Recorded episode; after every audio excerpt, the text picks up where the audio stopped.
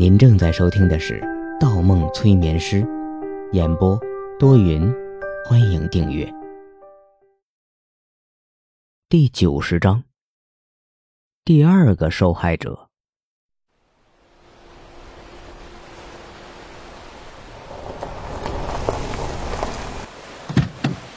你好，方医生，我是梁金华。警车刚停到市局门口，一个白净的中年男人冒着雨拉开车门，向方墨伸出手。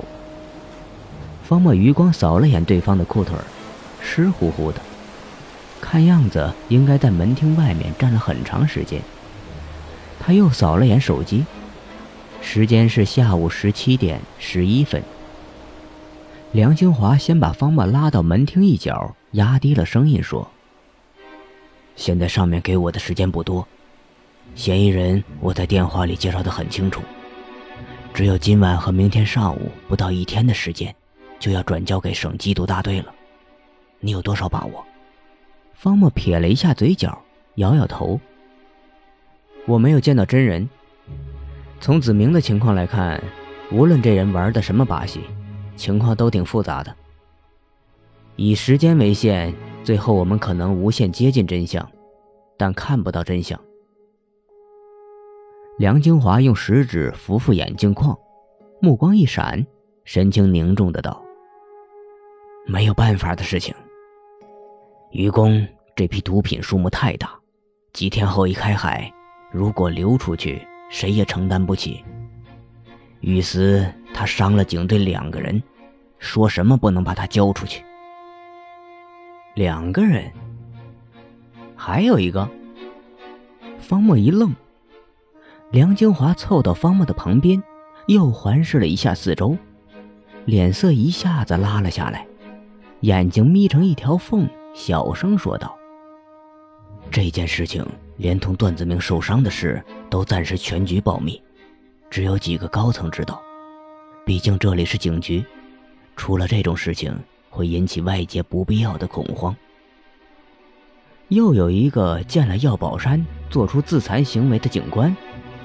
方墨皱着眉头问：“梁金华，将手指放到嘴边，沉思了一会儿，说：‘来，直接看录像吧。因为之前子明出了事情，我们更换了审讯房间，并偷偷布置了监控。’说着。”他把方墨带到一个有电脑的房间里，进入内网，调出一段视频。视频的拍摄角度是天花板的一角。审讯室被一道铁栏隔成两个部分，右边坐着一个身穿黑色短褂的男人，应该是药宝山。他双手双脚都被锁在椅子上，椅子是特制的，直接焊到地面的那种。另一边坐了两个刑警，一个拿着茶杯，一个拿着笔。旁边门口还站了一个刑警。三个人都穿着警队制服。一开始是很正常的审讯对话。你叫什么名字？药宝山。年龄？二十七。祖籍呢？家里还有什么人？宁夏，出来时间长，不知道还有没有。拿茶杯的刑警拍了一下桌子，吼了一声：“你老实点能给我一根烟吗？”烟。方墨眼睛一眯，认真起来。他清楚的记得，段子明曾经提过，之前药宝山也给他要过烟。而且段子明还说过，药宝山把烟气吐到了他的手里，他才感觉到痒的。莫非是药宝山在烟上做了手脚？一旁记录的刑警停下笔，有个掏口袋的动作，但被旁边的刑警制止了。二人小声交流几句。拿茶杯的刑警再次拍着桌子嚷道：“别耍花样！”这里是警局，把知道的都说出来。你们这帮毒匪我见多了，有办法让你开口。嘿，说出来，说出来，你们就会放过我吗？我有什么好处？拿茶杯的刑警敲敲桌子。进了警局，你还想要什么？我们耐心有限，如果你好好与警方配合，供出毒品最后经手的地方，局里这几天大家都能轻松点哼，配合不配合？你们能给我这样一个毒贩提供什么呀？说着，药宝山突然一转头，扫了一眼墙角摄像头的方向。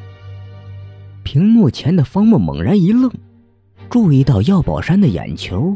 的确，在转头的那一刹那，往外凸了一下，而且方墨好像在药宝山的眼睛中看到了什么奇怪的东西，但只是一闪而过，他没有捕捉到。方墨问道：“梁老师，这个摄像头位置很明显吗？”梁京华摇摇头，沉下声音：“他可能只是随意转了下头吧。”这个摄像头的位置镶进了墙角的壁灯上，他不可能知道的。不可能。方墨心里浮起一层思绪。刚才药宝山的动作明明是故意往这边瞅了一眼，可他怎么知道摄像头位置的呢？拿茶杯的刑警说：“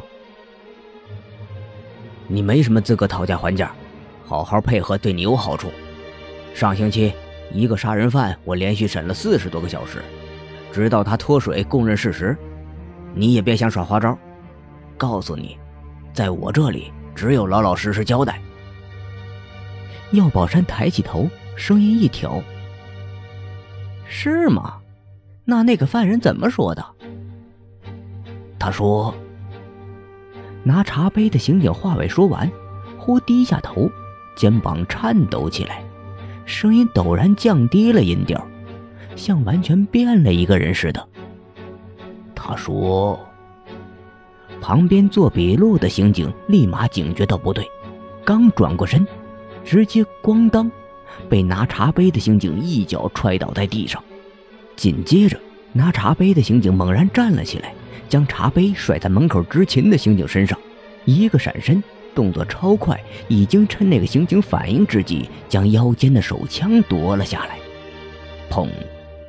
屏幕碎了，不是摄像头的镜头被打碎了。方墨浑身像触电一样愣在当场，完全没有想到事情会急转直下。最后一个画面死死印在了脑海中：那个忽然发难的刑警站在桌子上。用枪对准摄像头大喊：“你们都得死，谁也抓不住我！”半晌，方墨才从黑漆的屏幕前回过神儿，问道：“事情最后怎么样了？”梁金华叹了一口气：“唉，夺枪的这个同事用枪打中摄像头后，忽仰着头哭了起来，同时用枪对准了自己的太阳穴。”幸好被后面的同事从桌子上拉了下来。二人摩擦的时候，枪走火了，打中了这个人的腹部，现在也被送到了医院。方墨又问：“药宝山呢？”药宝山全场都在观看，没有任何异常举动。不过有一点很奇怪，也是非要请你来的原因。据一个同事回忆。这个夺枪的同事最后喊的话，与试图开枪自杀的动作，与其半个月前逮捕的那个杀人犯同出一辙。唯一不同的是，那个杀人犯当时用的是刀。根据你的经验来看，这个夺枪的同事是不是被催眠了？方墨表情严肃起来，可能是。但我判断不了，视频中很多细节看不清楚，我无法判断药宝山催眠的手法。梁金华接着问：“你要怎么看才能判断呢？”方墨眼睛一眯，面谈。梁金华紧盯着方墨的眼睛，认真的说：“我可以安排你与他见面，你还有什么要求？”方墨用舌头舔舔牙尖儿，又瞄了眼漆黑的屏幕，淡淡的说：“要求嘛，很简单，我要求与他单独见面，而且不能有人在场，也不能有任何电子设备监视。”这，梁金华一愣，这很危险，你要知道。方墨干笑了一声：“哼，相信我，警局不会再出现第三个受害者了。”